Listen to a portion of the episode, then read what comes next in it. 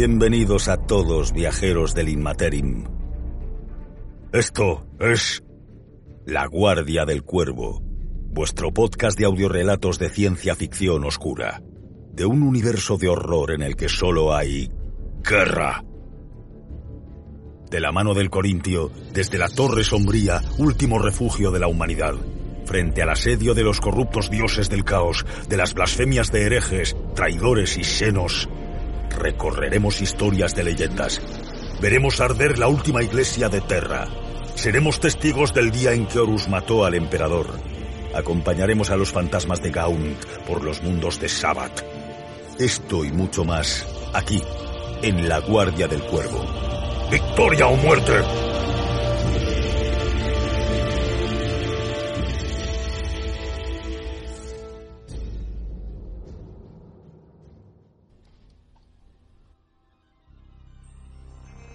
La fe, ya esté revestida de religión primitiva o de verdad iluminada, es el alma de cualquier ejército.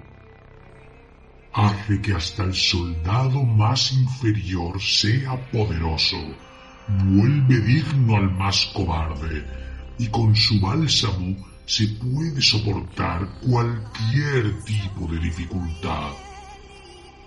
La fe noblece todas las obras que emprende el soldado, por vulgares o viles que éstas puedan ser, y les infunde la chispa dorada del propósito trascendente. Lorgar Aureliano, primarca de los portadores de la palabra.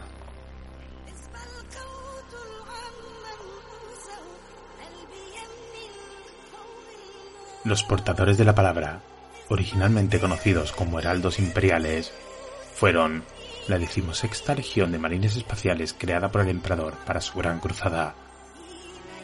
Su primarca era Lorgar, quien creía que el emperador era un dios e hizo que su legión construyese grandes catedrales en cada mundo que conquistaban. Al serles recriminado su lento avance y reprobada su actuación en monarquía, los portadores de la palabra se entregaron al caos e iniciaron una serie de sucesos que desembocarían en la herejía de Horus. Tras su gran derrota, huyeron y se establecieron en Sicarus, en el Ojo del Terror, y en el mundo forja de Galmec, en el Torbellino. Adoran al caos absoluto.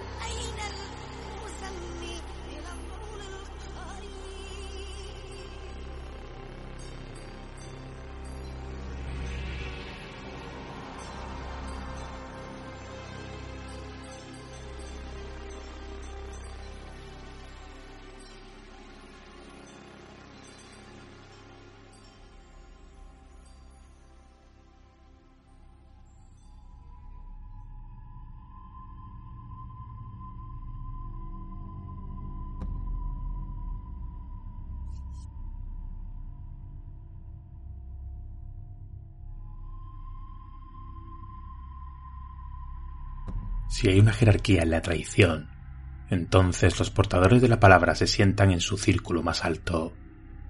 Antaño los guerreros más devotos y rigurosos no tuvieron suficiente con caer, sino que arrastraron a sus legiones hermanas consigo al abismo.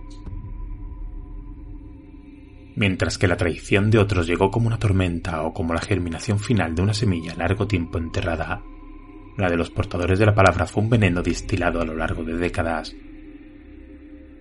desde su fundación su devoción al imperio y a la Gran Cruzada estuvo más allá de toda duda, pues eran los portadores de los ideales del imperio, de su visión para el futuro de la humanidad. Su lealtad jamás fue cuestionada, solo la forma de su devoción.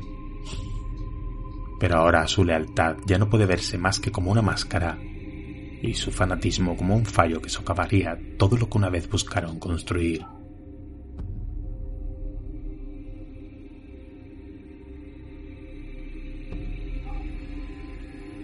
Antes incluso de que las conquistas del emperador alcanzasen los cielos, estaba claro que no estaba luchando una simple guerra de conquista, sino una más bien de ideales. Las guerras de unificación y después la Gran Cruzada estaban pensadas para reunir a todos los hijos dispersos y divididos de la humanidad bajo un gobierno único e iluminado. Aunque el emperador destruía las fuerzas y los bastiones de aquellos que se le oponían, siempre estaba dispuesto a aceptar el vasallaje y el servicio de aquellos a los que derrotaba.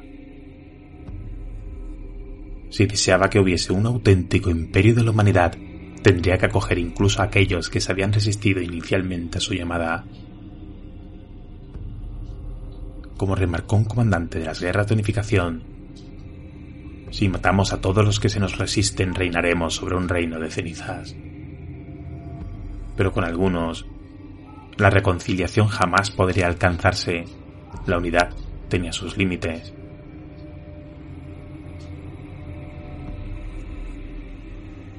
La racionalidad y la iluminación del conocimiento tenían sus limitaciones como motores de la humanidad, por lo que la oscuridad de la barbarie tenía que ser hecha retroceder, quebrada y quemada para iluminar el camino hacia el futuro. La adoración de dioses y la proliferación de ideas y creencias que pudieran llevar a la superstición y la ignorancia eran malas hierbas que había que arrancar con la espada. De esta forma los ejércitos del naciente imperio estaban librando una guerra en la mente de los conquistados, tanto como lo hacían en carne y hueso. Y fue para librar esta primera guerra, la de la defensa y preservación de los ideales del imperio, para lo que se creó la decimoséptima legión.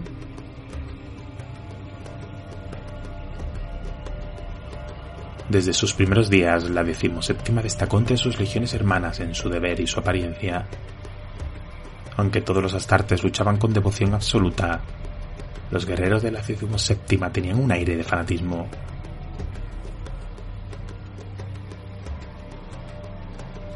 Reclutados entre los hijos de enemigos exterminados, eran entrenados y criados para que conocieran los crímenes de sus antepasados y el precio del perdón.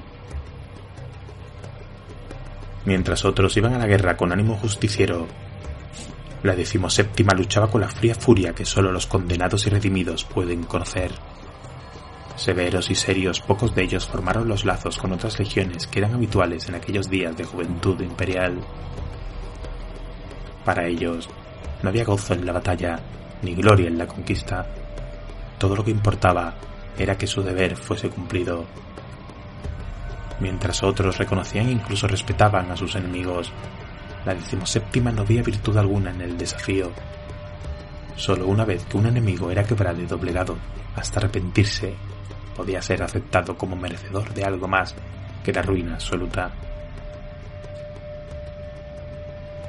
Mientras otras legiones adquirieron nombres a lo largo de su historia, la decimoséptima fue bautizada como los heraldos imperiales en su fundación. Que una entre veinte fuese destacada podría implicar algún favor especial, pero en realidad era un título que no reflejaba un honor especial, sino el lugar de la legión en el propósito del emperador. Allí donde los enemigos alzasen contra el emperador por su creencia en dioses o en las supersticiones de la vieja noche, sería la decimoséptima la que les transmitiría el ultimátum del emperador. Retractaos o seréis destruidos.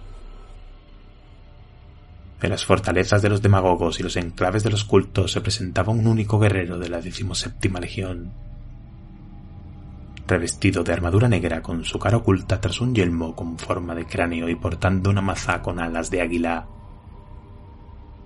El heraldo hablaba de la verdad ofrecida por el emperador y la futilidad de resistirse.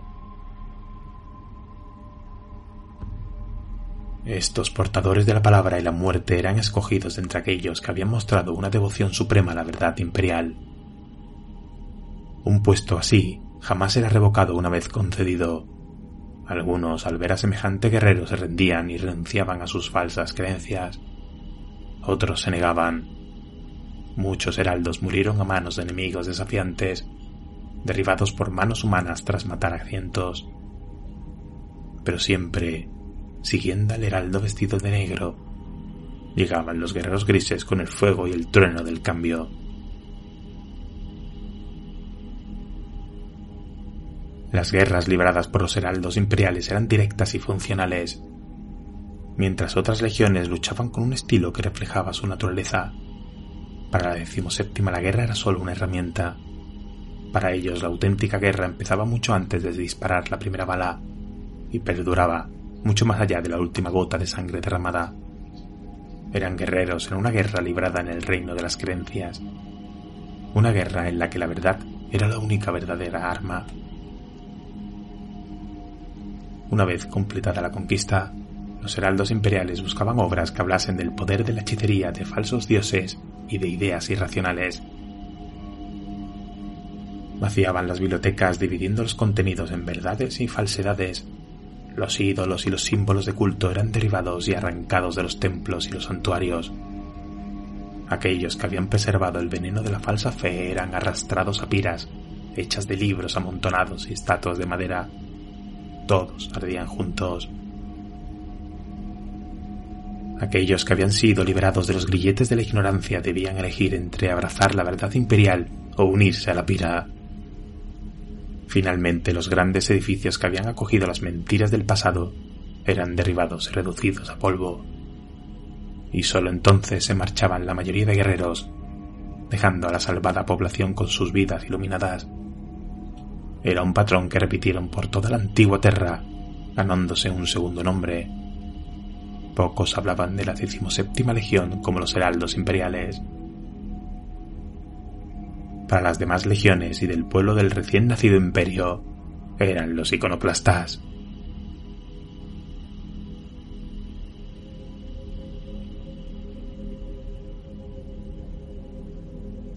Colchis era un mundo de dioses antiguos.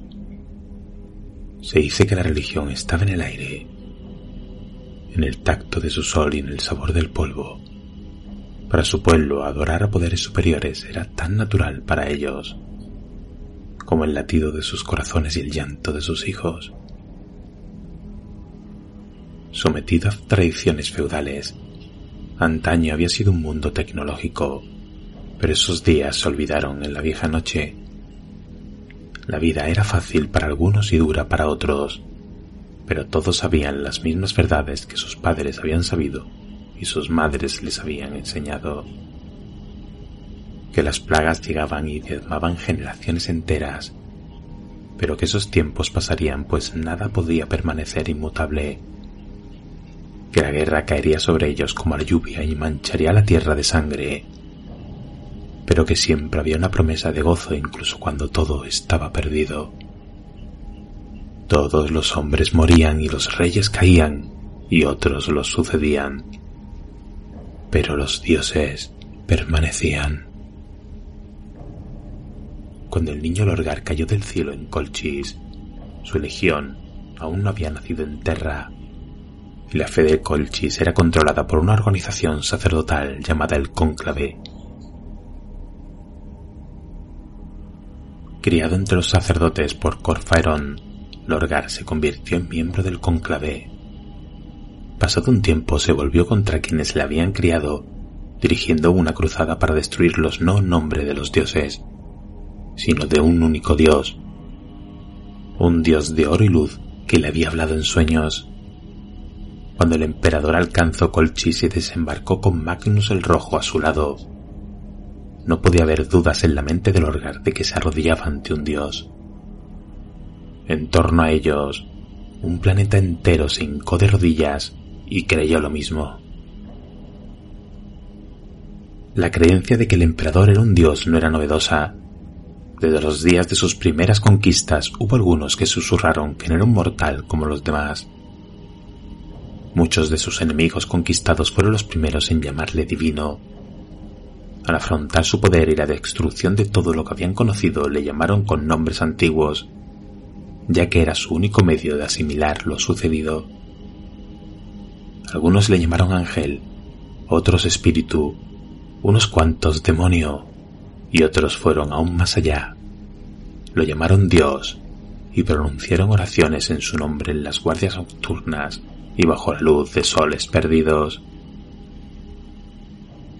que Lorgar creía que el emperador era un dios está fuera de toda duda, y es probable que mantuviese esa creencia antes de conocer al objeto de su devoción, y la mantuvo incluso después de convertirse en el señor de una legión, encargada de purgar la idolatría y la superstición. En aquellos primeros años ocultó su convicción sin afirmarla jamás públicamente, pero sin negarla tampoco nunca. En todos los registros de sus palabras de aquella época, que son muy numerosos, hay infinitas alabanzas para la visión del emperador y el rumbo que trazaba para la humanidad, pero ni una palabra que afirmase su creencia específica en la divinidad del emperador. La adoración de ídolos, las prácticas místicas y la falsedad de incontables dioses fueron condenadas todas sin medida. Pero sobre la naturaleza de su señor y padre, Lorgar permaneció callado. Parece probable que Lorgar compartiera sus creencias con otros, discutiendo y alimentando su fe junto a la suya. Dados los sucesos posteriores, podría ser fácil decir que figuras tales como Erebus y Corfaeron fueron sus principales confidentes, y quizá lo fuesen. Otros, sin embargo, también parecen haber jugado un papel igual de importante. Alik Gar, sumo heraldo de la Legión y su comandante antes del retorno del Orgar, parece haber sido convertido por su señor genético, y con él iconoclastas tan devotos como Maedro Besar y Uston Cho. A través de estos y de otros más, Lorgar empezó a cambiar el alma de su legión.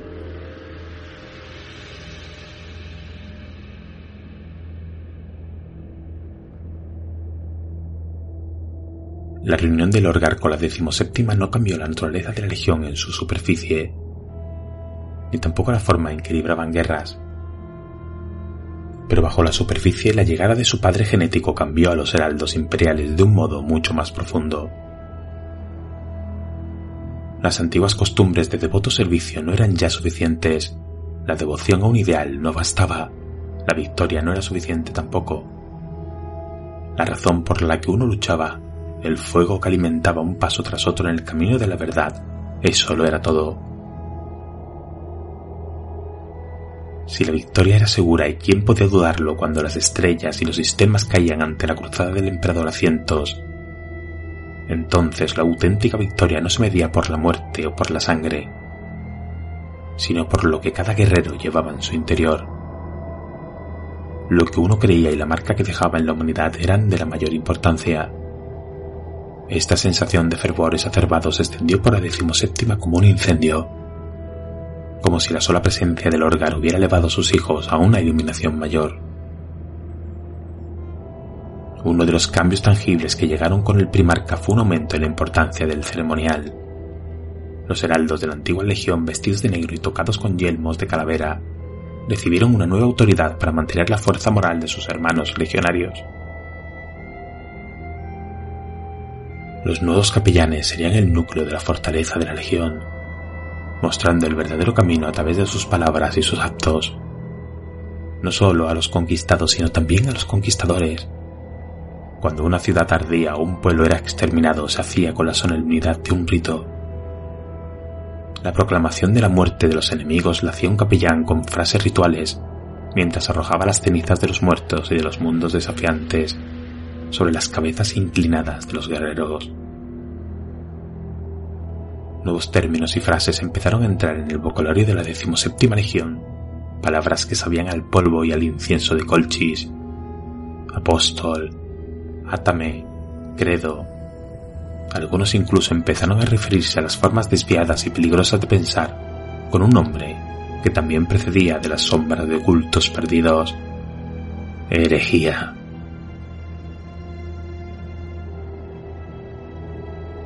En cambio, tardó décadas en completarse.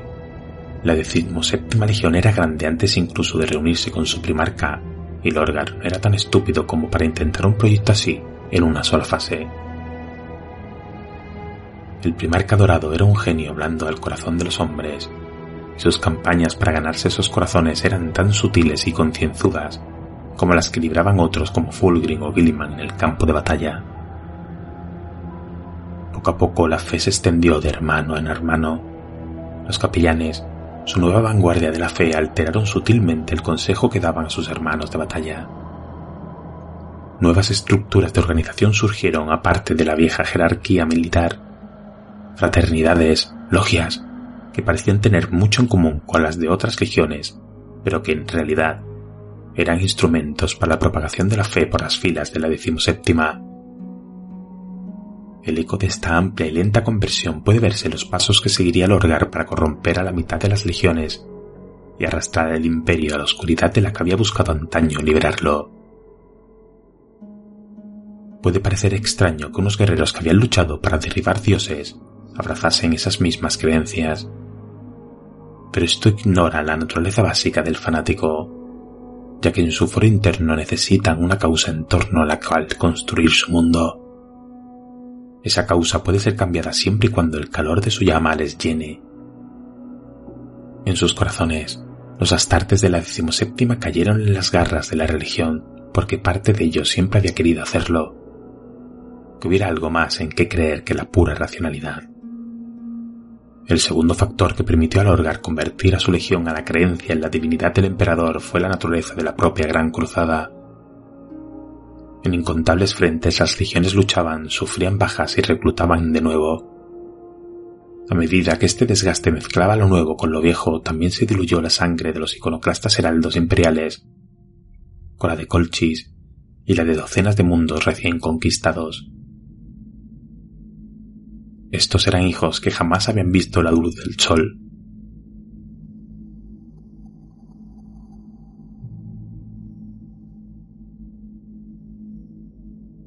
Estos eran hijos que jamás habían visto la luz del sol ni habían conocido la legión original. Aceptaron lo que se les enseñaba porque era la única verdad ofrecida. En el caso de los nativos de Colchis, la creencia en lo divino estaba grabada en cada uno de sus pensamientos desde el nacimiento. Cuando todo estuvo hecho, cuando el último heraldo imperial hubo abrazado la nueva fe, cuando el último de los viejos iconoclastas hubo muerto, Lord Garaño dio una floritura ritual final para sellar su victoria los heraldos imperiales se convirtieron en los portadores de la palabra. Para el resto del imperio, aún ignorante del cambio ocurrido en la decimoséptima, el nombre reflejaba su misión de llevar la verdad imperial a toda la humanidad. Para Lorgar, era una afirmación de su propósito, dar a la humanidad fe en el Dios Supremo.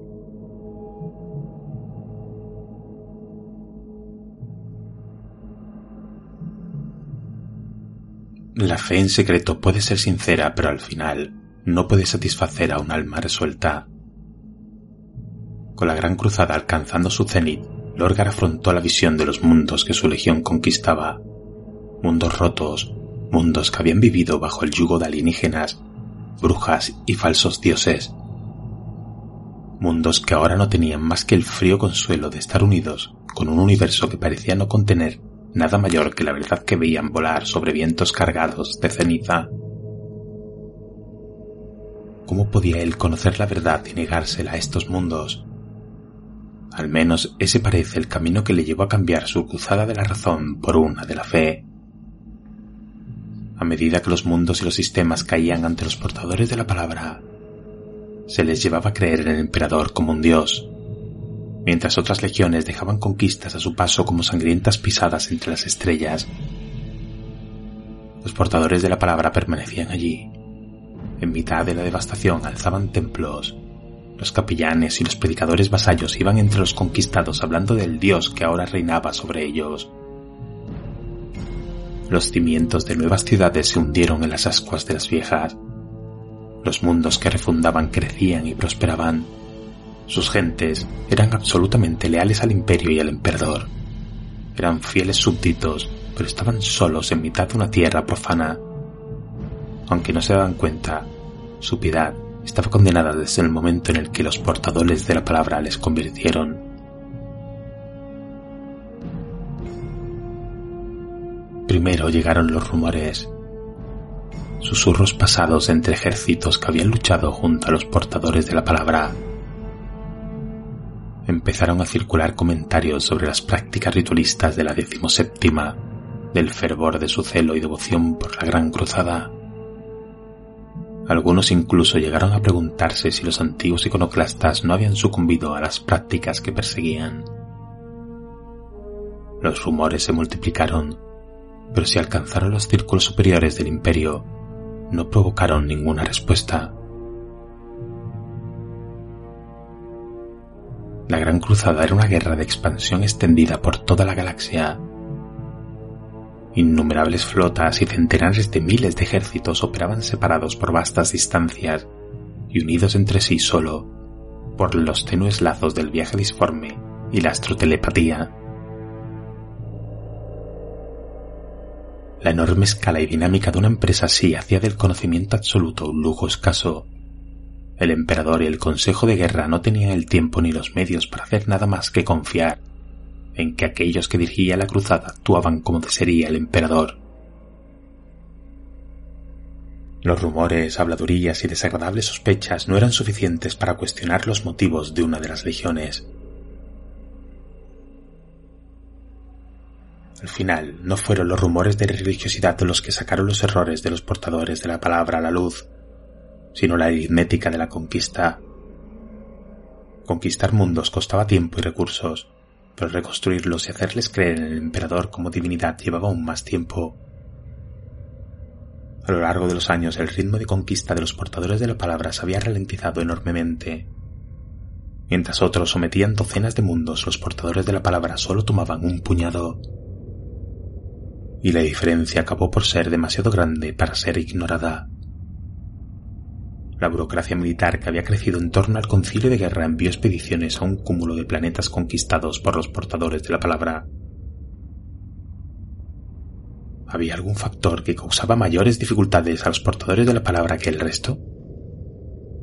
Los emisarios expediciones encontraron su respuesta.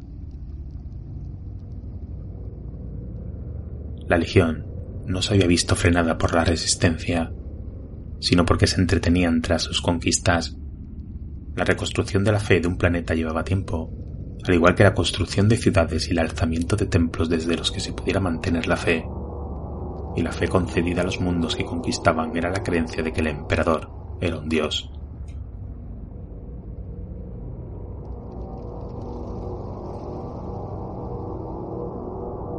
Una vez se descubrió la verdad, era cuestión de tiempo que el emperador censurase a los portadores de la palabra. Los eslabones de la cadena de causas y efectos están mal registrados, pero parece que el emperador esperó un tiempo después de que llegaran los primeros informes a su corte. Se sabe que envió misiones a examinar muchos más mundos conquistados por los portadores de la palabra. Solo podemos especular sobre la razón de esto. Quizás no quería creer que su hijo hubiera hecho algo así. Quizás quería asegurarse. Quizás simplemente reunía información antes de actuar. Algunas fuentes indican que el emperador se dirigió al Orgar durante este tiempo y que incluso le dijo que si persistía tendría que sufrir las consecuencias. No podemos saber si esto ya es cierto, pues mucho se ha olvidado y mucho más no debe ser recordado, pues en cualquier caso al final el emperador actuó el emperador se apartó de sus empresas y llamó a otro de sus hijos a su lado. Rubot Gilliman, el primarca de la decimotercera legión, tenía una reputación de liderazgo cuidadoso y honestidad inflexible. Nadie más fue testigo de lo que padre e hijo hablaron, y Lord Gilliman se negó siempre a hablar de ello. Pero quizás se pueda adivinar por qué el emperador escogió a los ultramarines para aplicar su censura. Parece evidente que el emperador no deseaba quebrar al órgano a sus hijos, sino simplemente encauzarlos de nuevo en la dirección correcta. La decimotercera legión tenía un historial ejemplar de victorias y de mundos conquistados. Ultramar era entonces un reino creciente de centenares de sistemas obedientes y prósperos. Por toda la galaxia habían hecho crecer las fronteras del imperio con energía y pensando en lo que debería seguir a la guerra eran el espejo y la sombra de los portadores de la palabra, similares en tantas cosas y distintos en tantas otras, un ejemplo viviente de lo que los portadores de la palabra podían ser. Quizás ese era el mensaje implicado por la elección de los ultramarines, que aún había esperanza más allá de la vergüenza que habían de sufrir. Fueran cuales fueran las sutilezas del mensaje de la censura, este sería entregado no obstante de una forma que no podía dejar dudas de su significado. En el año 964 del milenio 30, 43 años antes del inicio de la herejía de Horus, el emperador, acompañado por Malcador el sigilita y Robot Gilliman, dirigió a toda la legión de los ultramarines y una fuerza de la Legio Custodes al planeta Kur, muy querido por los portadores de la palabra, para destruir su capital, Monarquía, llamada la ciudad perfecta por la intensa devoción religiosa y el alto número de catedrales y monumentos dedicados a la adoración del emperador como el dios de la humanidad.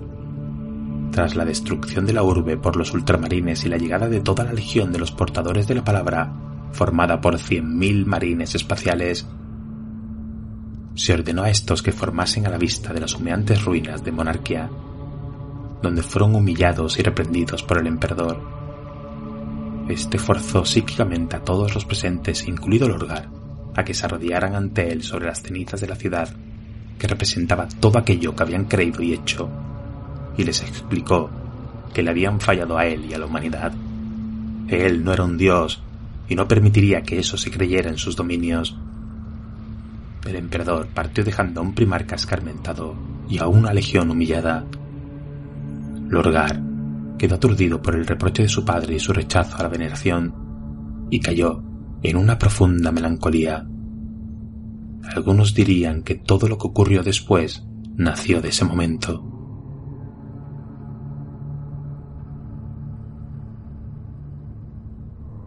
A partir de monarquía, la historia de la decimoséptima legión se divide en dos.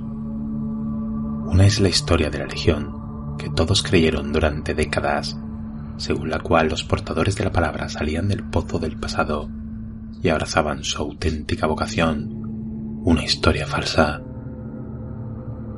La segunda es una historia sombría, la que de verdad ocurrió y se escondió tras una máscara de aparente lealtad nunca podremos saber esta verdadera historia, y lo que sabemos no son más que destellos distorsionados.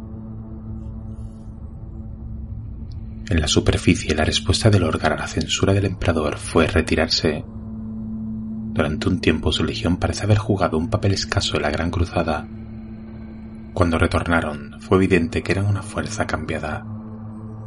Donde antes se entretenían tras cada conquista, ahora avanzaban con una fuerza implacable Quemaron mundos, hicieron caer civilizaciones enteras de rodillas, y una estela de rápidas conquistas se extendió tras ellos como una capa sangrienta. Se dice que el emperador quedó agradado porque su hijo hubiera entendido su error y se convirtiera en aquello que estaba destinado a ser. Para todos los demás, los portadores de la palabra parecían poseídos por una furia penitente y un sombrío deseo de quemar el pasado. Todos fueron engañados. Parece probable que el Orgar quedase sacudido por la ruptura de su universo, pero ¿qué provocó eso? En la época algunos pensaron que la decimoséptima se había retirado avergonzada y que su regreso a la cruzada estaba alimentado por un deseo de expiación. Una lectura tan amable de los acontecimientos ya no resultaba creíble.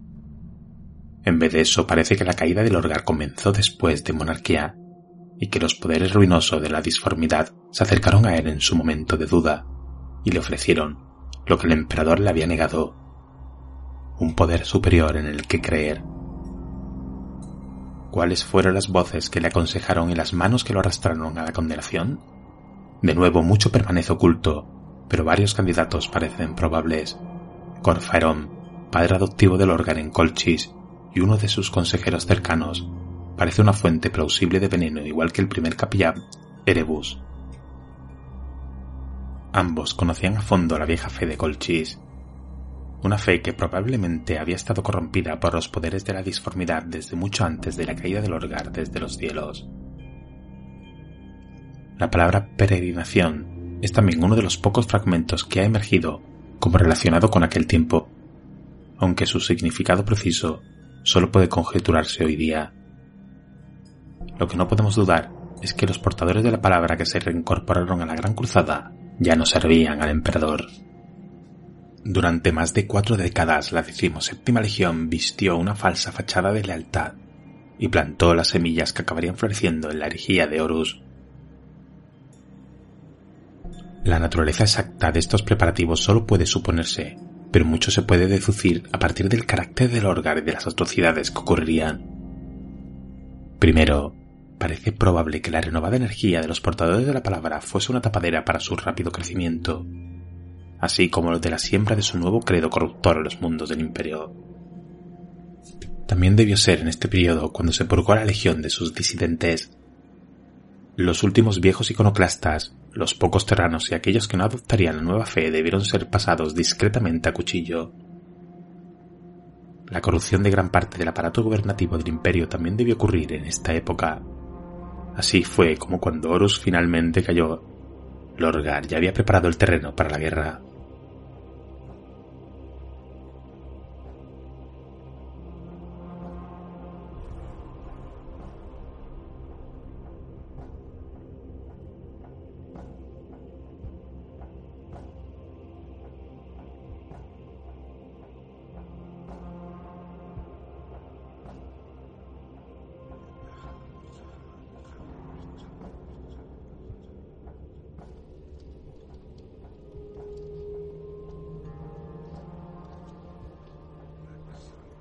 Lo único que siempre quise fue la verdad. Recordad estas palabras mientras leéis las que siguen. Nunca quise derribar el reino de mentiras de mi padre por un sentido de orgullo desmedido. Nunca quise desangrar a la raza humana hasta secarla, purgando media galaxia en esta amarga cruzada. Nunca deseé nada de esto, aunque conozco las razones por las que tuve que hacerlo. Lo único que siempre quise fue la verdad. Primeras líneas del libro del Orgar, primer cántico del caos.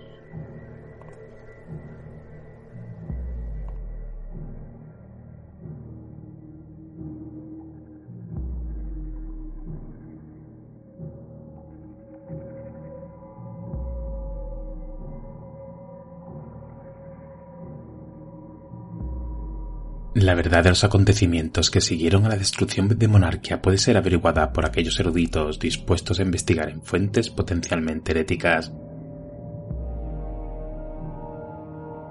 Sintiéndose traicionado por el emperador, Lorgar se retiró a sus aposentos en su nave insignia, la Fidelitas Lex, negándose a recibir a todos excepto a Corferón, el primer capitán y cardenal de los portadores de la palabra.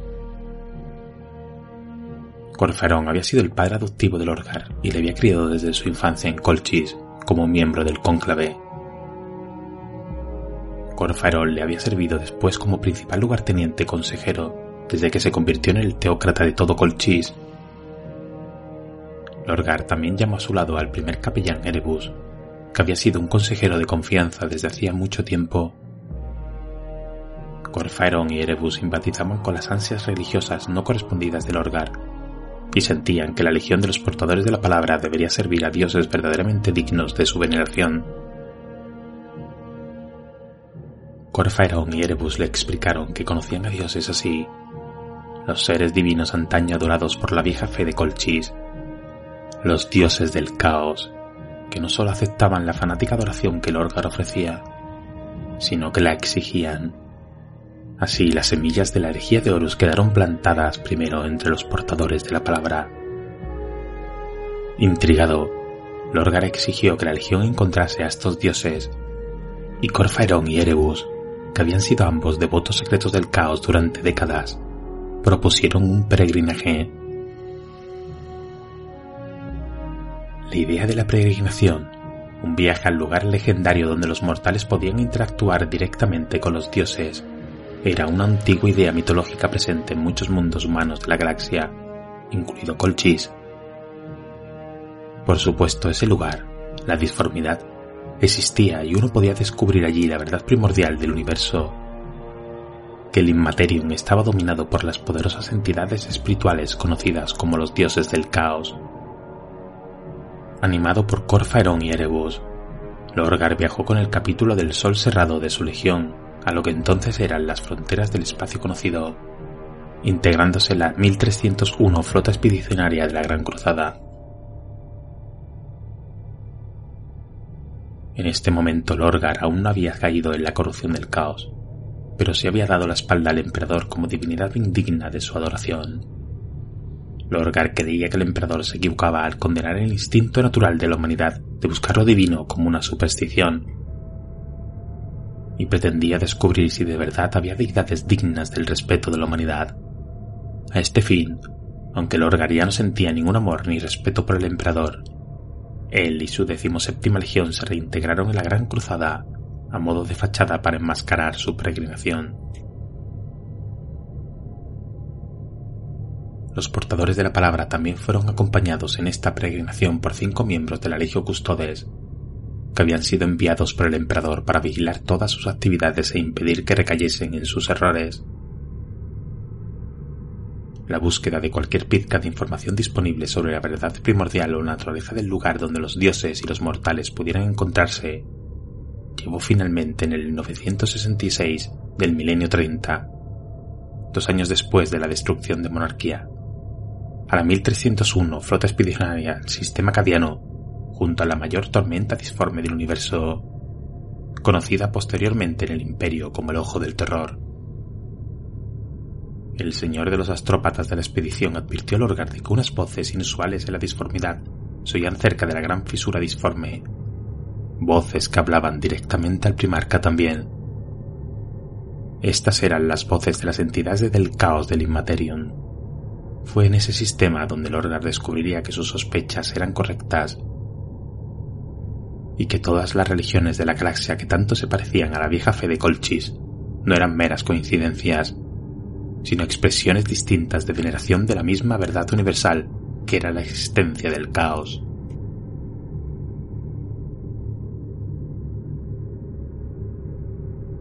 se tomó la decisión de mantenerse en órbita sobre Cadia y desembarcar las fuerzas de la 1301 en aquel por entonces desconocido mundo, designado oficialmente como el 1301-12. La fuerza de desembarco se componía de unidades del ejército imperial, los portadores de la palabra, la Legio Custodes y la Legio Cibernética.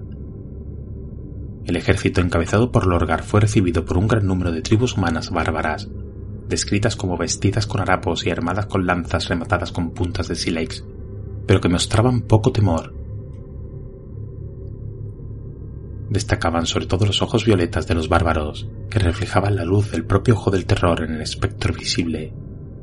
A pesar de las protestas y peticiones del custodio Vendata de ejecutar a los paganos, los portadores de la palabra se acercaron a los nativos.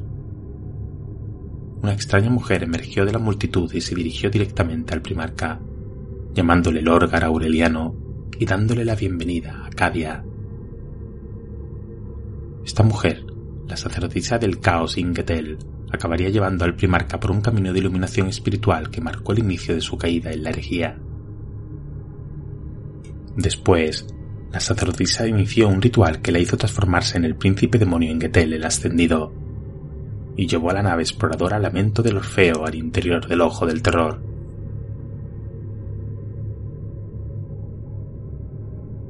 Dentro del ojo del terror, el capítulo del Sol Cerrado de la Legión de los Portadores de la Palabra fue testigo de primera mano del fracaso del antiguo imperio Eldar, al ver en aquella región del espacio sus mundos ancestrales purgados de toda vida. Ingetel, por supuesto, mintió a los portadores de la palabra sobre el nacimiento del dios del caos de Slanesh, afirmando que los Eldars habían fracasado como especie y sufrido la caída porque en el momento de su ascensión no fueron capaces de aceptar la verdad primordial y servir al caos. Dieron vida a un dios del placer, pero no sintieron gozo cuando nació. Su nuevo dios, Slanesh, había cobrado conciencia en el milenio 30 y descubierto que sus adoradores le abandonaban por ignorancia y miedo. Y del dolor del príncipe del placer nació la infinita tormenta del gran ojo,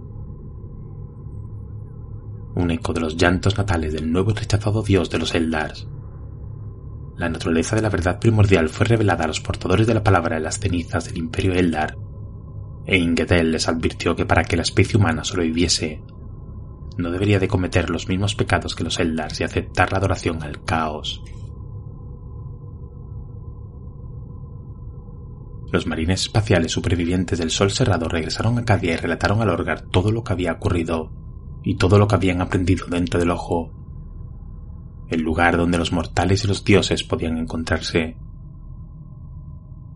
Tras visitar él mismo el ojo del terror y aceptar convertirse en el siervo de los dioses del caos, Lorgar ordenó un exterminatus sobre Cadia, exterminando a su población para que nadie más pudiese encontrarse con el secreto de la verdad primordial que sólo le había sido revelado a él. No obstante, la posición extremadamente estratégica del planeta hizo que fuese útil para el imperio tras la Gran Purga. Y en el milenio 32 enviaron colonos imperiales a asentarse allí, convirtiéndose en los ancestros de la actual población cadiana. Quizás, como resultado de la proximidad del ojo del terror, esta nueva población también desarrolló rápidamente los inusuales ojos violetas que mostraban los habitantes originales del planeta. Esta verdad cambió al Orgar y a los portadores de la palabra para siempre, al ser expuestos a los poderes ruinosos del caos y lentamente corrompidos, siendo la primera de las legiones astartes en adorar a los dioses del caos y convertirse en traidores al emperador en sus corazones. Lorgar y los portadores de la palabra pasaron los restantes años de la Gran Cruzada intentando iluminar a la humanidad acerca de la verdadera naturaleza espiritual de la creación. Recurrieron a la manipulación y al engaño para atraer a nueve de los primarcas a la causa del caos como sus dioses exigían, siendo el más notorio el señor de la guerra Horus. Cuando se hizo evidente que la humanidad no podía ser iluminada por el caos sin ser antes destetada a la fuerza, con un gran precio pagado en sangre, de la falsa verdad imperial, Lorgar ayudó a orquestar la terrible atrocidad de Isvan III y la masacre del desembarco en Isvan V, así como la herejía de Horus en general. Cuando Horus declaró abiertamente su rebelión contra el emperador, los portadores de la palabra fueron una de las primeras legiones en apoyarlo a él y a su causa. Los mundos que habían conquistado desde su conversión al caos también se unieron a los traidores siendo secretamente corrompidos para adorar a los poderes ruinosos en los días finales de la Gran Cruzada.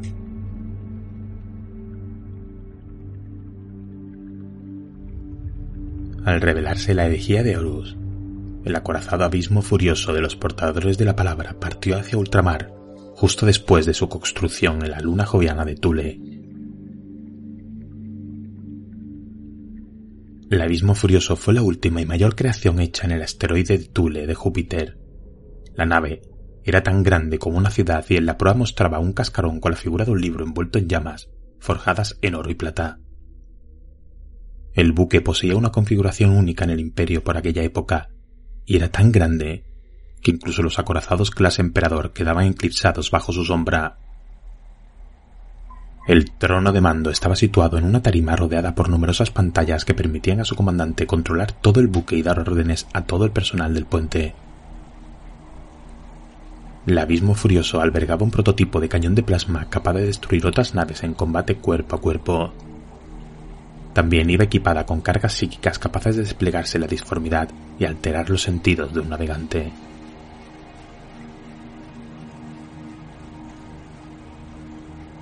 La primera víctima del abismo furioso fue la nave de los ultramarines, Puño de Macrack, que iba de camino al espacio puerto de Evangelis. Los astrópatas del Puño de Macrack lograron mandar un aviso que fue recibido en la forma de un muy poderoso grito psíquico en el espacio puerto de Evangelis. Viendo imágenes de Macrack y del futuro terror, el capitán Lysimachus Cestus, comandante de la flota de los ultramarines, reunió rápidamente una pequeña flota de siete naves. El iracundo, comandado por Cestus, actuaba de nave insignia. Sus escoltas, Intrépido, Desatado, Ferox, Feroz y Espada de Fuego, y la nave Luna Menguante de los Mil Hijos. La flota persiguió al abismo furioso y entabló combate con él, sufriendo graves pérdidas. Todas las naves, salvo el iracundo y la espada de fuego, fueron destruidas.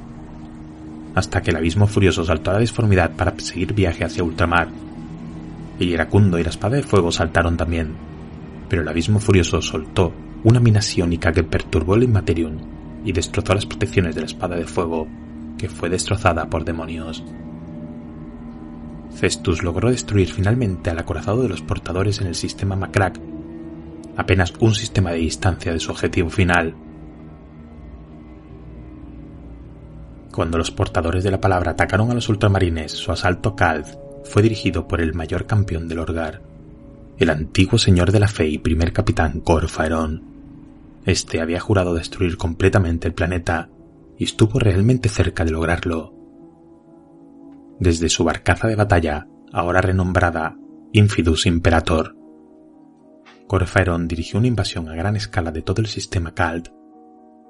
Los tres planetas hermanos de Kald fueron destruidos con ataques geonucleares.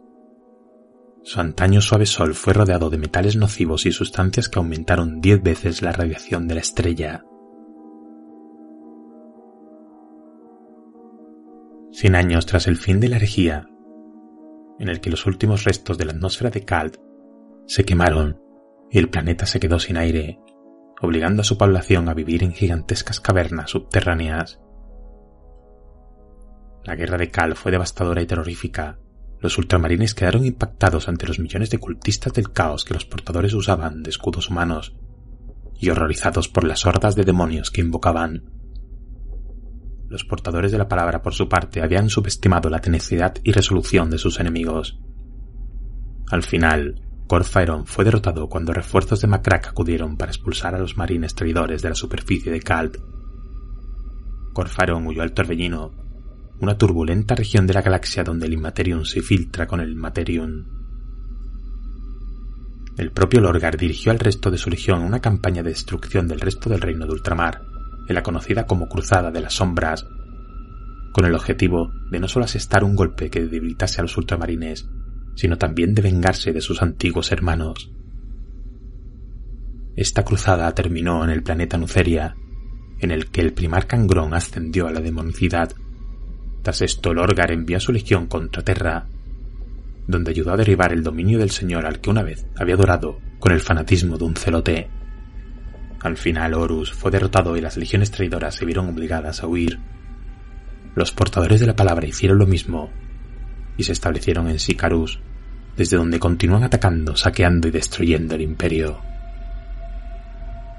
Hacia la época de la herejía, se calcula que la legión contaba con unos 150.000 marines espaciales, aunque sin duda este número era mucho mayor.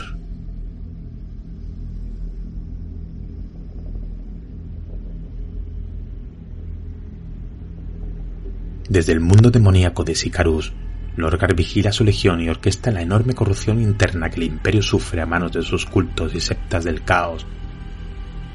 A diferencia de la mayoría de las legiones traidoras, los portadores de la palabra siguen siendo una fuerza unificada, aunque algo desorganizada cuyo órgano central de mando es el Consejo Oscuro, que gobierna en la ausencia del Lorgar.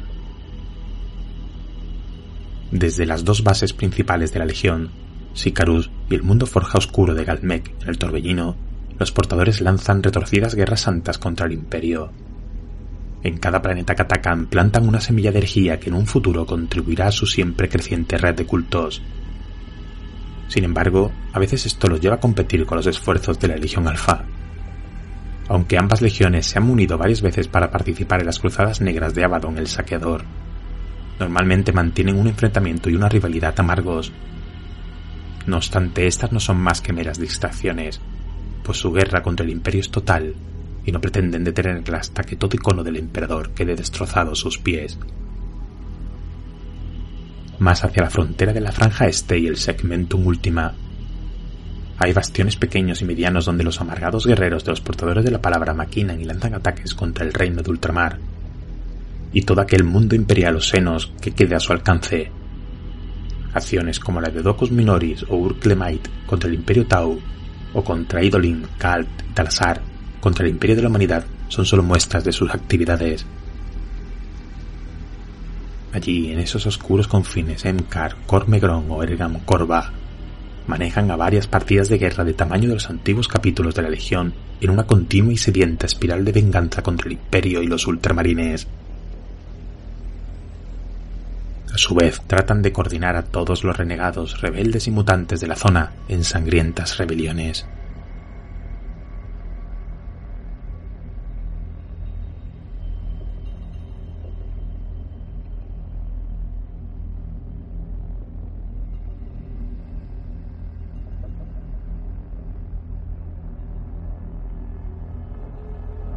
En la batalla, los portadores de la palabra actúan como asesinos fanáticos, avanzando a la sombra de enormes estandartes del caos y de todo tipo de reliquias paganas, recitando catecismos mientras combaten y acabando con sus enemigos por no ser capaces de ver la luz de la palabra y haber fracasado en su iluminación. Estos guerreros siguen las órdenes de sus apóstoles oscuros al pie de la letra, con fe y lealtad ciegas, y estos interpretan la voluntad del Orgar de muchas y variadas formas. La estrategia para la victoria se puede encontrar en las entrañas de un prisionero específico, una alienación concreta de las estrellas o en la forma de unos huesos lanzados. Los apóstoles decretan cómo se debe luchar una batalla y los portadores de la palabra obedecen sin rechistar. Antes de la batalla los apóstoles oscuros se reúnen en plegaria ritual, entonando cánticos blasfemos y doctrinas prohibidas para reafirmar su fe en los dioses. El avance impecable de los portadores de la palabra es una visión terrorífica, y sus cantos monótonos e ininteligibles y el redoble de sus instrumentos es suficiente para quebrar la voluntad más férrea. Antes de cada batalla el enemigo puede oír susurros y murmullos que vienen de todas partes y ninguna al mismo tiempo, que destrozan los nervios y siembran el miedo de quien los escucha. La victoria de estos guerreros solo llega cuando todos sus enemigos han muerto o han caído esclavizados y su fe les impide dar un paso atrás marchando fanáticamente a la victoria de la misma manera que a la derrota. En la mayoría de las ocasiones, acompañando a los guerreros de la Legión, marchan a la batalla acompañados de hordas de fanáticos cultistas, procedentes de mundos conquistados o de los miles de esclavos de la Legión, a los cuales utilizan como carne de cañón o como distracción, enviándolos en la primera oleada de sus ataques. Además, los apóstoles oscuros realizan oscuros rituales previos a cada batalla, con el objetivo de llamar a los demonios del caos para combatir a su lado. Una vez obtienen el apoyo en combate de aquellas criaturas a las que consideran divinas, el fervor de los portadores de la palabra se multiplica.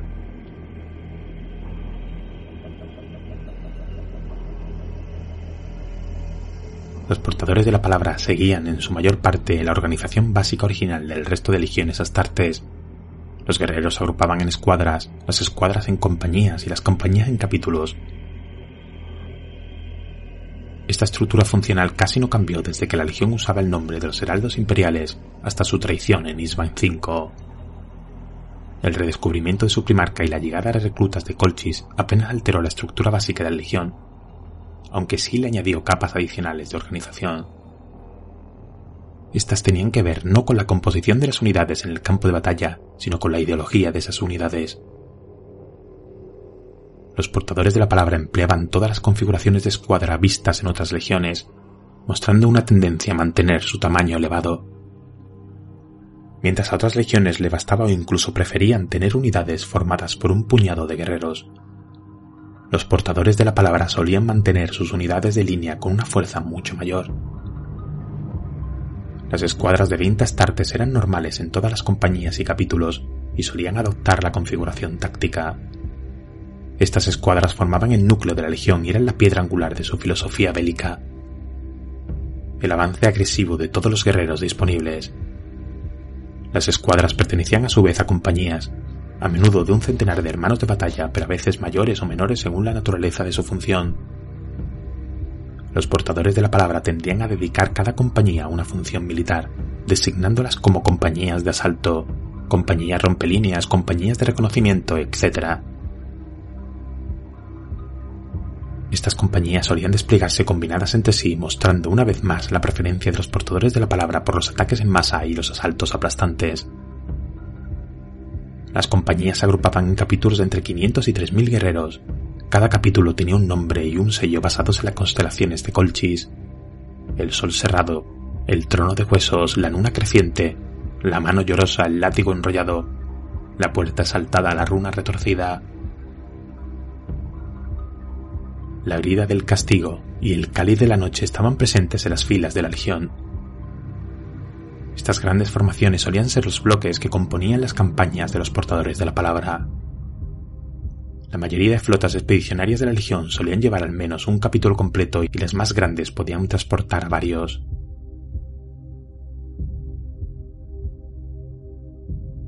Aunque sus métodos de combate solían ser aplicados de forma competente, siempre mostraron un gusto por el simbolismo.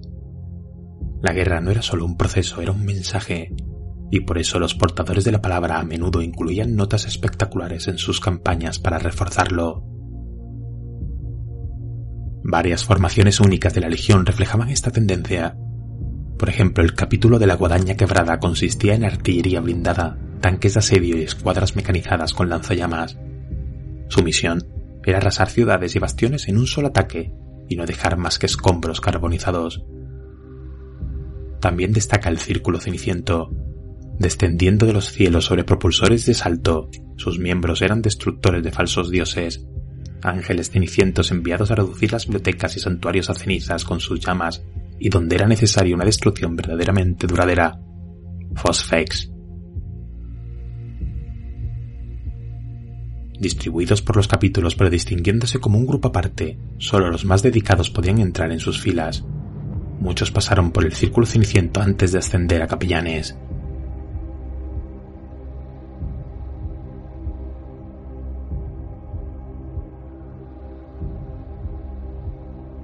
Merece la pena mencionar que a lo largo de toda su historia la decimoséptima legión hizo un uso extenso de auxiliares vinculados.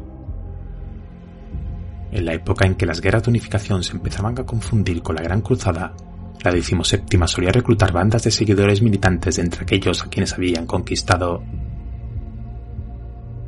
Esta práctica continuó durante toda la Gran Cruzada y estas formaciones eran tan a menudo multitudes fanáticas como ejércitos profesionales, pero su presencia en el campo de batalla permitía a la Legión desplegar siempre una fuerza enormemente superior en número al enemigo.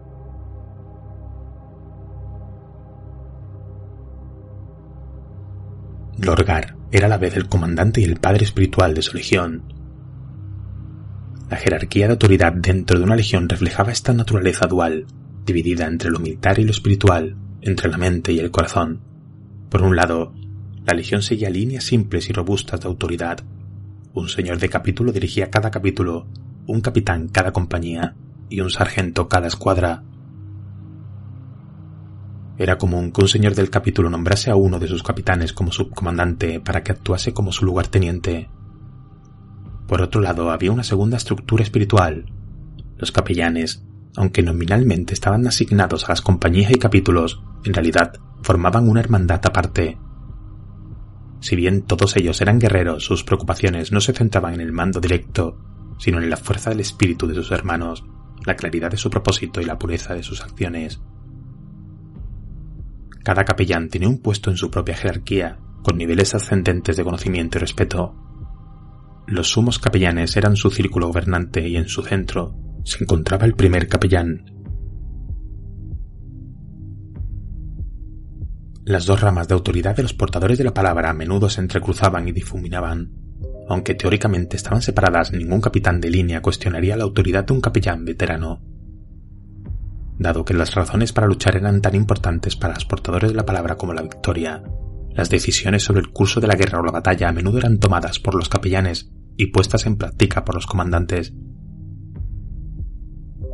Este difuminado y fusión de la autoridad espiritual y militar también estaba presente en el círculo interior del Orgar. Este grupo hacía las veces de consejo gobernante de la legión e incluía tanto a comandantes como a capellanes. Dentro de este pequeño grupo había dos hombres que concentraban más poder y autoridad que todos los demás. Los nombres de Corfaeron y Erebus resuenan ahora cargados de infamia, y uno no puede evitar preguntarse si el destino del imperio no habría sido distinto si estos dos no hubieran sido los consejeros de más confianza del Orgar. Las fuerzas de los portadores de la palabra en la fecha de la masacre del desembarco en Isban V se estimaban en torno a los 140.000 astartes. Los sucesos posteriores demostrarían que esta cifra era falsa. Cuatro décadas antes, cuando la legión fue reprendida en Kur, tenían aproximadamente 100.000 hombres que habían aumentado notablemente su reclutamiento era evidente, pero en vez de incorporar a 40.000 hermanos de batalla, los portadores de la palabra habían alcanzado un tamaño mucho mayor. El reclutamiento en masa en cada mundo que conquistaban y el uso de implantes rápidos de semilla genética y de adoctrinamiento hicieron que, según algunos informes, sus fuerzas rivalizasen con la de los ultramarines. Ciertamente la escala de sus acciones durante las fases iniciales de la guerra y las bajas que sufrieron indican que pocas legiones más podrían haber estado cerca de sus cifras, Además del crecimiento numérico de los portadores de la palabra, la cantidad de partidas de guerra vasallas y de fanáticos medios salvajes que les acompañaban alcanzó cotas extraordinarias. En la fase de exterminio de la masacre del desembarco, un superviviente estimó que una horda de 50.000 hombres asaltó el enclave leal de Nurin. Que tales fuerzas fueran masacradas y a pesar de eso muchas más fuesen desatadas en un planeta tras otro los años subsiguientes, muestra que tras los propios portadores de la palabra había millones de hombres deseosos de morir a sus órdenes. Dadas las acciones de las naves de la llamada clase Abismo en las campañas posteriores, también se revela que el Orgar había aumentado la fuerza naval de su legión, posiblemente incluso por encima de la de los puños imperiales, que en su día se creía que controlaban la mayor flota de las legiones astartes. Semejante fortalecimiento y la delicadeza con la que fue ocultado indican que el Orgar fue a la guerra listo para entregarse a la carnicería que comenzaría a continuación.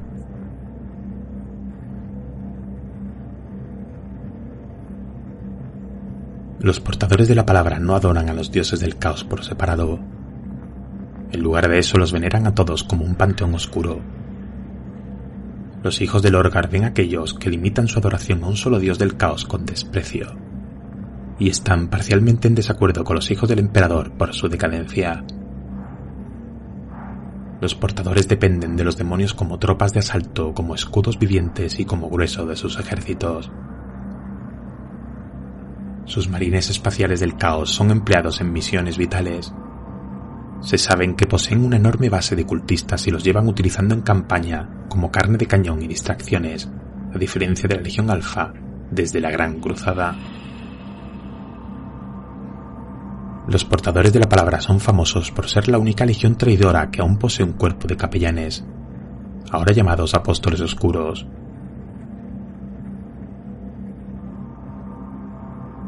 Desde el concilio oscuro, este maligno sacerdocio impone un estricto régimen de adoración al panteón del caos a sus camaradas portadores.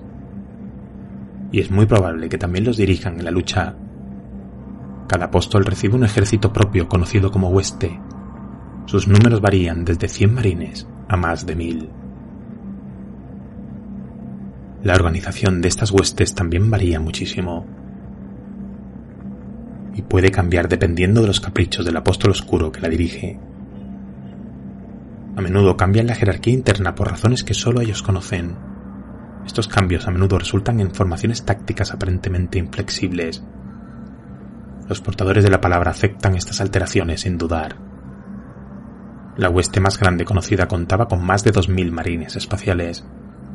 El tamaño de esta fuerza hizo necesario que su apóstol oscuro fuera ayudado por dos lugartenientes, su primer acólito y un campeón con el título de corifeo. El papel del corifeo es ser el intermediario entre el apóstol oscuro y la hueste. Esto permite al apóstol ser visto como una figura principalmente espiritual y distante.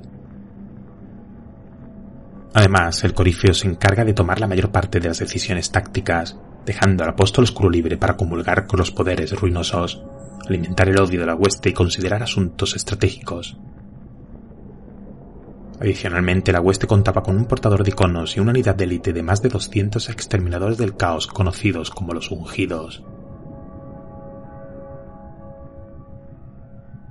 La estructura más habitual de una hueste es aproximadamente equivalente a la de una compañía de marines espaciales, dividida en unidades de unos 12 guerreros. Cada una es dirigida por un campeón de los portadores de la palabra que se esfuerza por convertirse en un líder tan devoto como el apóstol oscuro esperando ser elegido un día para sucederle cuando muera.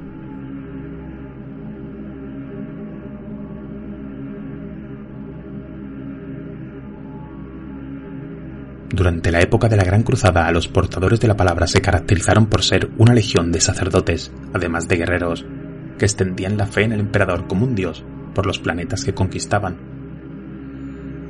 Y en estos se erigían enormes complejos catedralicios dedicados a la adoración del Maestro de la Humanidad,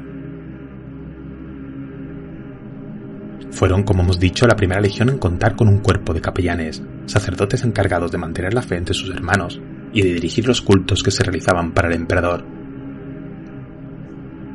Esta fe suponía que sus avances fueran especialmente lentos y además entraba en conflicto directo con el espíritu secular que el emperador deseaba otorgar a su nuevo imperio. Por esto la legión al completo fue castigada en el planeta Monarquía por el propio emperador. Esto llenó de un amargo resentimiento a todos los soldados de la legión, incluido al propio primarca, ya que la respuesta del fanatismo a un castigo por la misma razón de su fe no está sino llena de dolor. Esto combinado con la inquebrantable fe implicada en su semilla genética, les impulsó a buscar la iluminación y el consuelo en otra religión, lo que les acabó arrojando al completo como legión a las garras del caos. De entre todas las legiones traidoras, los portadores de la palabra probablemente sean los que con más intensidad se entregaron a la adoración de los cuatro dioses del caos. Y esto se reflejaba en todos sus actos, desde los rituales rutinarios que llevan a cabo en las bodegas de sus naves hasta en sus acciones en el campo de batalla.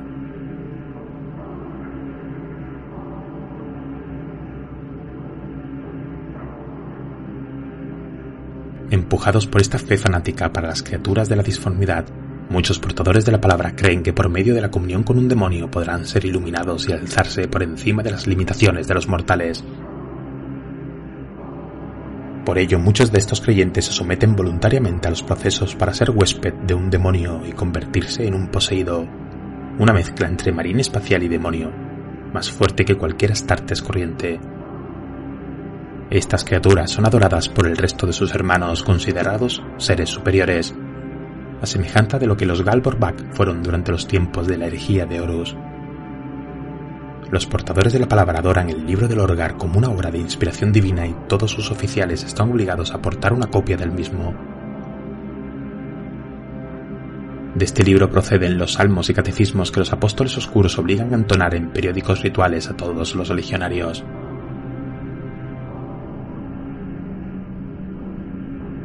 Son estos sacerdotes paganos los que dirigen a los portadores de la palabra en sus oraciones y horas de estudio sobre los saberes oscuros, y son también los encargados de leer los prodigios antes de cada batalla. En cuanto a su antigua fe, los portadores de la palabra albergan un amargo odio por el imperio y todo lo que éste representa, y especialmente por la fe imperial y la eclesiarquía, pues no solo representan la antítesis del mensaje de la palabra del Orgar, en el que el caos es la verdad hacia la que se debe avanzar la humanidad, y la fe al emperador una mentira creada para limitarles, sino que además la fe en el dios emperador es un reflejo de su antigua fe y por lo tanto la razón de su odio. Este odio les lleva a atacar planetas con una gran presencia de la eclesiarquía, donde destruyen todo rastro de la adoración del emperador para sustituirlo por estatuas y trofeos del caos y obligan a sus habitantes a levantar enormes catedrales del caos.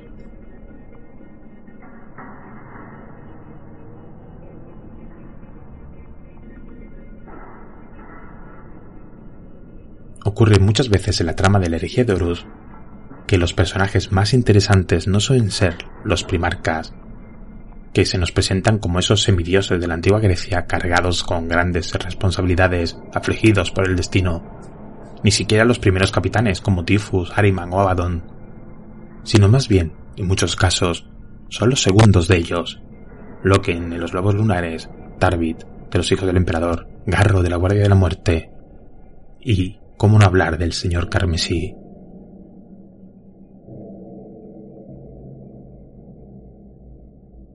Argel Tal, señor Carmesí de los marines espaciales poseídos conocidos como los Galborbak, era nativo de Colchis, mundo natal del primarca Lorgar. El nombre de Argel Tal significa el último ángel en el dialecto de Colchis, pues fue el último niño en nacer dentro de su familia.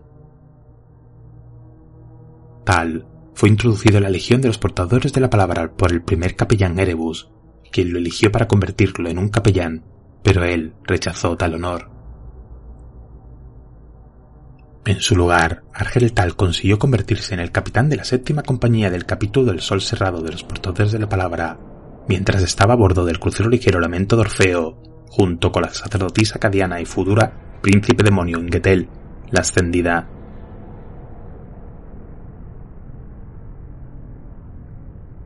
Argel Tal estuvo entre los primeros humanos del Imperio de la Humanidad que descubrió el reino del caos que existía en el Inmaterium dentro del Ojo del Terror mientras el capítulo del Sol Cerrado llevaba a cabo la peregrinación del Orgar. Tanto antes como después de eso, tuvo una relación de amistad muy estrecha con Cirene Valantion, la dama bendita a quien abrió su corazón en muchas ocasiones. En el Inmaterium tal fue poseído sin saberlo igual que sus compañeros del Sol cerrado por demonios, en su caso uno llamado Raun. A diferencia de las posteriores posesiones llevadas a cabo por maldades entidades del Imperio, esta posesión fue menos un brutal sometimiento del cuerpo del huésped que una fusión simbiótica a nivel espiritual de ambos seres. Lorgar anunció a Tal y a sus compañeros supervivientes del viaje al Ojo del Terror como ejemplos de lo que toda la humanidad podría ser si Horus conseguía aplastar el mandato del emperador y llevar a toda la galaxia al servicio de los dioses del caos. Tal retornó a su legión tras un viaje de siete largos meses en el Ojo del Terror, que solo duró unos momentos para aquellos que estaban en el espacio real esperando el retorno del capítulo del Sol aserrado. Como detalle interesante fue justamente Argel Tal quien, habiendo sido trasladado místicamente a los laboratorios del Himalaya, al tiempo de la creación de los primeros primarcas por Ingetel, destruyó el enorme generador del campo Geller que permitió a los demonios entrar y dispersar las cápsulas de los primarcas aún no nacidos. Durante el interrogatorio del Orgar, Tal detalló lo que había experimentado en el Ojo del Terror, procurando valiosa información usada como la base del herético libro del Orgar. En honor a sus logros, Lorgar nombró a Argel Tal capitán de sus Gal Borbak, los hijos benditos en la lengua de Colchis.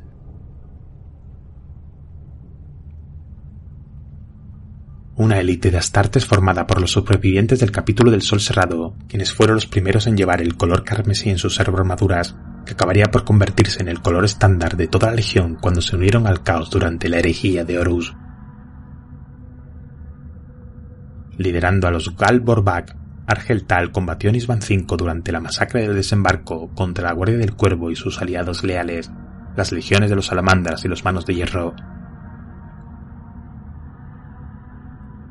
Argeltal era el único portador de la palabra en la que confiaban los guerreros de la Legio Custodes, que tenían la misión de vigilar al Orgar después de que el primarca traicionara la verdad imperial en el mundo de Kur. Esto hizo su traición definitiva hacia el imperio tanto más triste cuando fue él quien se encargó de matarlos, después de que descubrieran que los portadores de la palabra habían traicionado al imperio. En algún momento durante los primeros 40 años de existencia de los Galborbak, antes de la batalla de Ixpat V, Argel Tal pasó a ser conocido como el Señor Carmesí entre los astartes de la decimoséptima legión y más tarde por todo el imperio. El grupo de 100 rememoradores enviados con los portadores de la palabra antes del desembarco en Isban V ya llamaba a Argeltal el señor Carmesí. La muerte de Argeltal fue profetizada por su padre, que dijo que Argeltal moriría bajo la sombra de unas grandes alas. Esta predicción persiguió a Argeltal en sus batallas, pues siendo tan abstracta podía significar cualquier cosa. Por esto mismo pensaba que moriría a manos del primarca Corax en Ixban V, pero no fue así. Argeltal nunca fue un fanático ni un hombre con mente estrecha. Siempre cuestionó todo lo dicho por el demonio en Getel. Y su lealtad al Orgar le llevó por caminos que quizás él, por propia iniciativa, no hubiera tomado. En contraste, todo lo contrario, el capellán Safen siempre fue dogmático y se implicó fuertemente en las conspiraciones previas a la herejía de Horus. Argeltal detestaba estas conspiraciones, pues enfocaba su giro hacia el caos como la sincera intención de un hombre de seguir a la definitiva verdad primordial y tener una fe. El imperio para él debía ser iluminado, no destruido.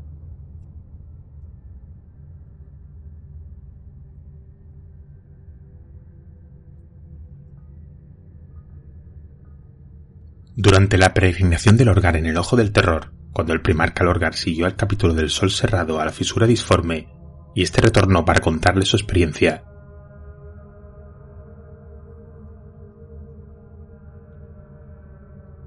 El príncipe demonio en Getel el ascendido le mostró muchas visiones caóticas de eventos que ocurrirían pronto en varios futuros posibles.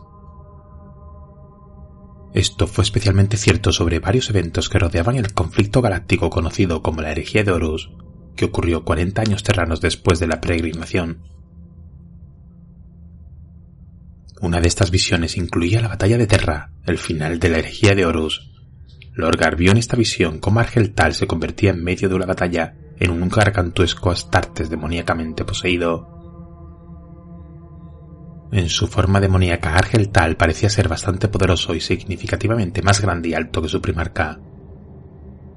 La visión mostraba que el demonio tal arrasaría las filas de una escuadra de los puños imperiales en una orgía de destrucción, antes de morir finalmente bajo la espada de sanguíneos en el umbral de la puerta interior del Palacio Imperial, conocida como la Puerta de la Eternidad, cumpliendo así la profecía de la muerte bajo la sombra de unas grandes alas.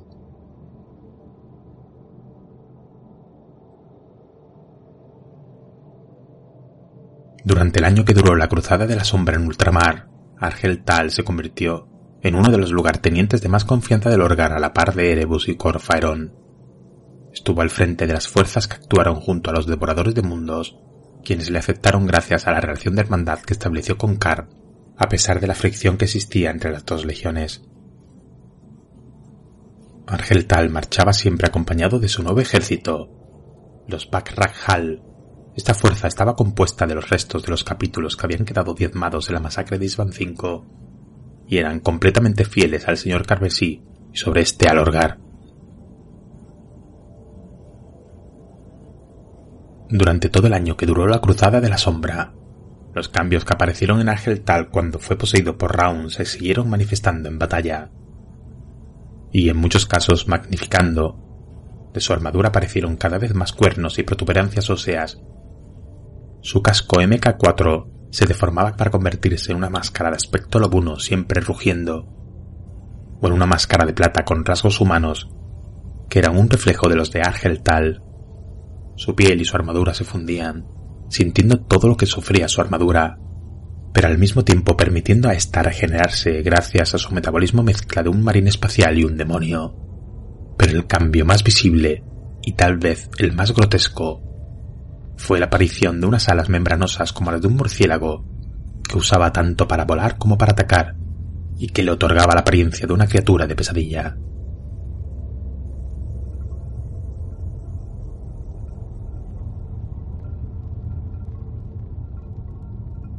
Sin embargo, Argel Tal estaba perseguido por una gran carga, pues sentía un enorme sentimiento de culpabilidad debido a no haber sido capaz de salvar a Cirene Valantion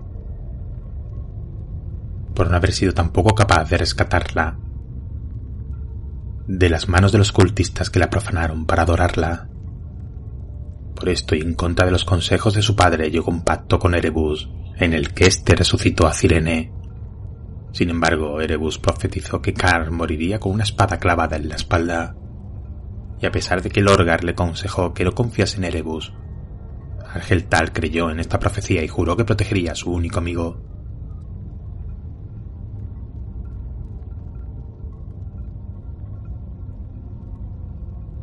Sus acciones fueron indispensables en las batallas que se sucedieron durante la cruzada, pero tal vez la más importante fue la última batalla en el planeta Nuceria. En esta Argeltal luchó entre las filas de los devoradores de mundos con el fin de proteger a Karn. Por lo que no solo tuvo que enfrentarse a los ultramarines que les atacaron, sino que también tuvo que defenderse de sus hermanos traidores cada vez que estos le atacaban presas de sus clavos esto supuso un gran desgaste en Argeltal que acabó la batalla cansado y lleno de heridas. Después del asalto combinado al titán Imperator Corinto de los portadores de la palabra, los devoradores de mundos y la Legio Audax de titanes, la batalla terminó. Argeltal, satisfecho por haber evitado la muerte de Karn y la profecía de Erebus, se quedó en la parte más alta del titán mientras el resto de tropas se retiraban.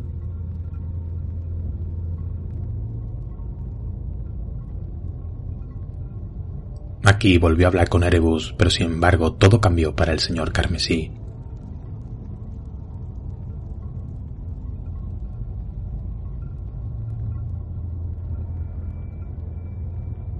La profecía de Erebus había sido una trampa, puesto que mientras Argeltal le daba la espalda le clavó una espada a Tamei.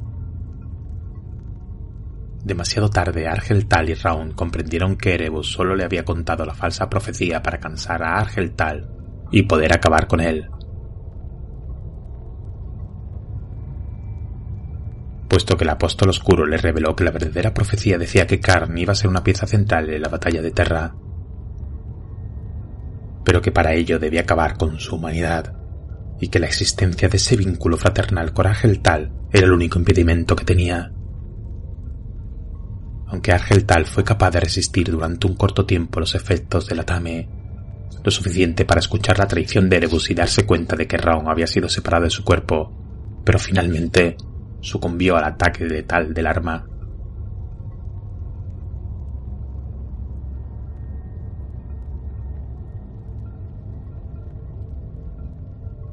Sus últimas palabras en vida fueron dirigidas a su antiguo maestro y asesino, y al que le dijo que no podía morir allí, puesto que debía morir bajo la sombra de unas grandes alas. Sin embargo, justo a su espalda se encontraba una gran estatua del águila imperial que coronaba al titán. Así la profecía de su padre se cumplió y acabó la vida de Argeltal.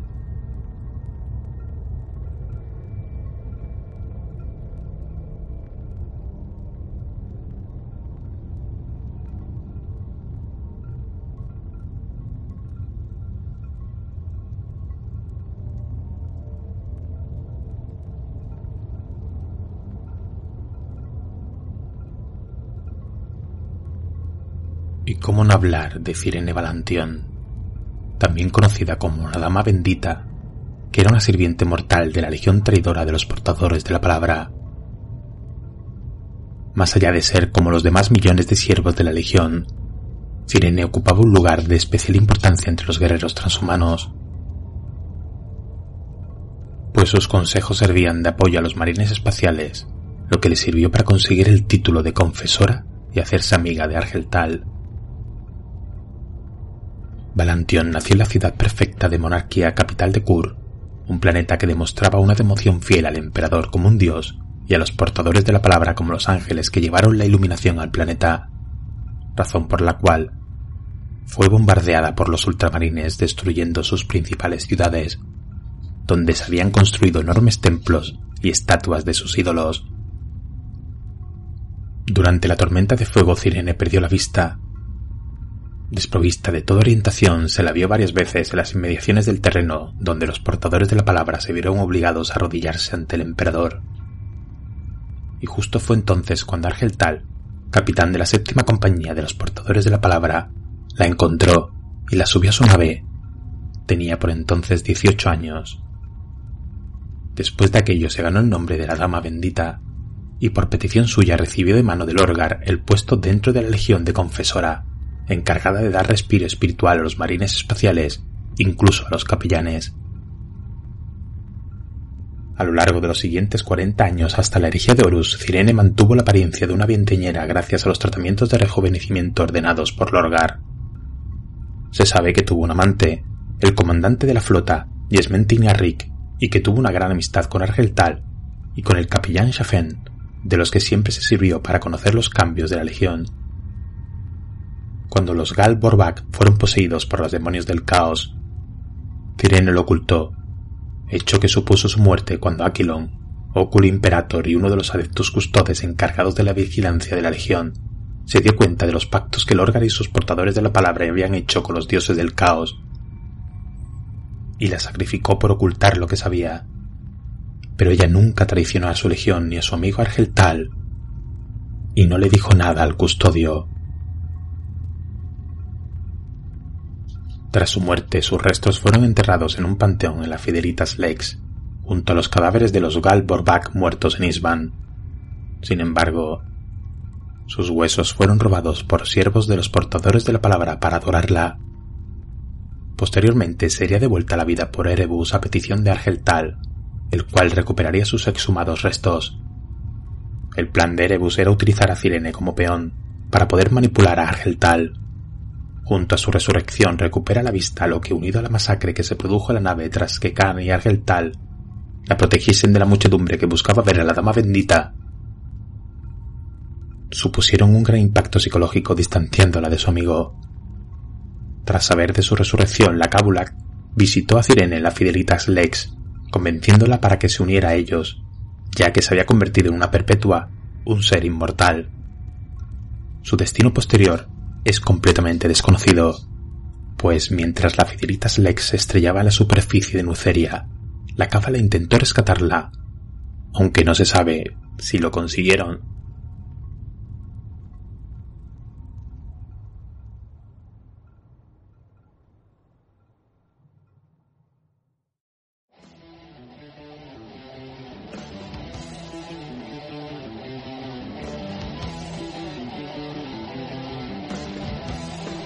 Hasta aquí nuestro programa de trasfondo de los portadores de la palabra. Hemos abierto las puertas de nuestra Torre del Cuervo. Yo soy el Corintio y extraemos esta historia cargada de dramatismo, traiciones y odios espero haya sido de vuestro agrado. Faltan muchas cosas que decir de los portadores de la palabra.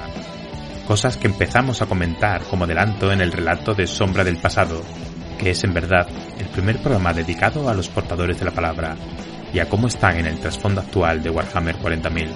En este programa hemos querido profundizar y empezar a hablar de una de las legiones más emblemáticas y con más trasfondo de todas, y es que en este programa no hace más que servir de preludio a Aureliano, que publicaremos muy pronto. Por eso, no hemos querido hacer demasiados spoilers de la peregrinación del Orga, ni tampoco de la Cruzada de las Sombras, ni de Cal, porque saldrán más adelante en relatos y en programas especiales. Deciros que esta legión, al ser la primera en cara al caos, es de las más cuidadas por los autores de la Black Library y de su trasfondo, a mi parecer, grandioso, con grandes personajes, Marduk, Argeltal, Corfaerón, Erebus, Sortalgron, Ociren Balantion y Lorgar.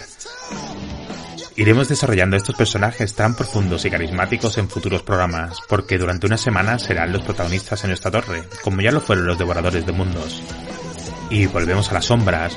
Volveremos muy pronto, mucho antes de lo que pensáis, con más historias en vuestro podcast favorito de ciencia ficción, La Torre del Cuervo. Se despide de todos vosotros el Corintio. Victoria muerte, hermanos. Sed felices. Nos vemos en los cielos. A partir de los fuegos de la traición hasta la sangre de la venganza, llevaremos el nombre del Orgar, el portador de la palabra, el hijo predilecto del caos.